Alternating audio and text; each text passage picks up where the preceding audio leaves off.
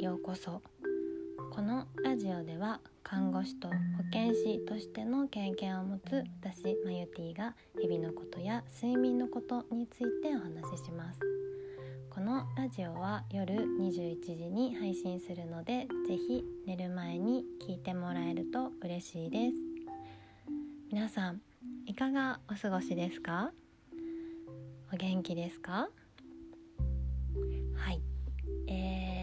えー、あなたはこうコミュニケーションを誰かと取る時に自分を大切にするっていうのを意識していますか？はい、えー、今日はですねちょっとその自分を大切にするコミュニケーションについてお話ししたいなと思います。うんあのこうね、睡眠をとることはもう自分を大切にすることの大きな第一歩っていう風に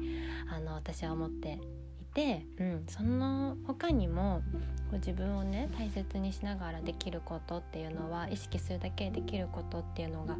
あのあるなっていう風に思います。そうでこれがねもう毎日の生活の中で欠かすことができないコミュニケーションになってきます。うんえ、そうあの、まあ、どういうことかというとあのコミュニケーションの方法って大きく分けて3つあるっていうふうに言われているんですね。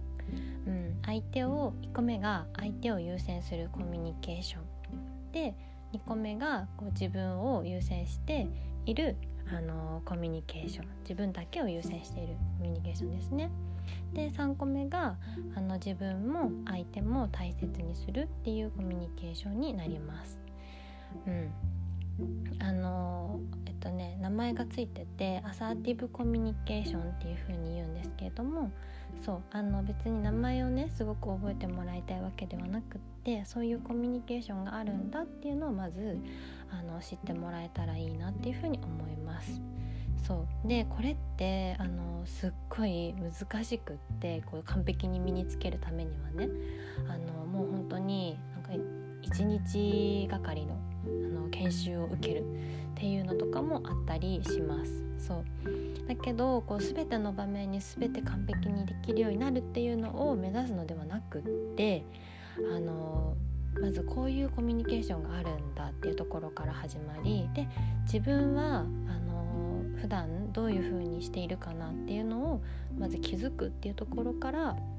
のスタートしていきます。そう結構無意識にあなんか言いたいけど言えないとか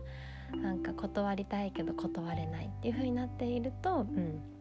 相手を優先したコミュニケーションになっている可能性があります。とかねあの自分の言いたいことだけわーって言ってなんでこれやってくれないんだじゃないけどそういう感じにもしなっていたらそれはあのもう自分だけを優先しているコミュニケーションになっていると思います。うん、でそう最後のその相手も自分も大切にするっていうのはどういう意味かというと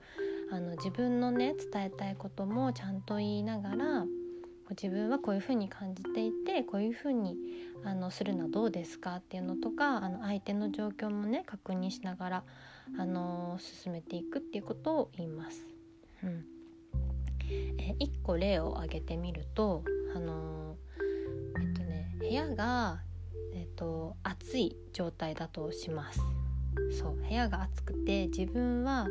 ちょっとなんか窓開けたりとかエアコンつけたりしたいなっていうふうに思っているとします。うん、でじゃあこの時どうするかっていうところなんですけども、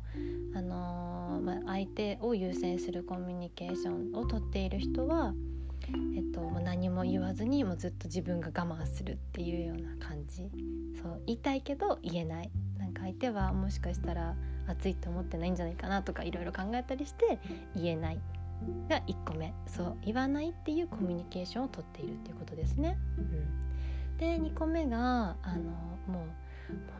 暑いんだけどみたいな。なんでこんなに暑いんだみたいな感じでもうわーってちょっと怒っちゃうじゃないけど、うん、そうやそういうの感じが、まあ、2個目のあの自分だけを優先するコミュニケーションになります。で3個目があの自分はあの暑いっていう風に感じているのでこう窓を開けてもいいですか？とかあのあなたはどうですか？っていうのをこう自分の思いとか考えとかも含みつつこう提案して相手のことも気遣うことができるコミュニケーションになってきます。うんあのー、そうこれはねやっぱ意識することから始まるかなっていうふうに思います私は結構意識しないとその1個目のあの相手を優先するコミュニケーションになりがちになってしまうので意識してあちゃんと自分の言いたいこととかは言葉にしてあの言ってもいいんだなっていうふうにあの思うように心がけて、うん、話をしています。で結構この毎回同じこうコミュニケーション方法をとっているんじゃなくって結構人によったりとか場面によってあのこうそうすごい自分優先になったり相手優先になったりとかちゃんと両方気遣えるとかっていうのが変わってくるとは思うのでもう一概的に自分はこのコミュニケーションだっていうふうには言えないんですけれども、うん、あの場面によってこうどういう風になっているかとかあなんか言いたいけど言えてない自分がいるっていうことに気づくっていうことがまず大事になってきます。うんねあの、こう言いたいからバーって言うとかよりもこう相手も自分も大事にするっていう方法がありますっていうのを、はい、今日はちょっとお伝えしたかったなと思って、はい、話をしました。はい、それでは今日も一日お疲れ様でした。また明日お会いしましょう。おやすみなさい。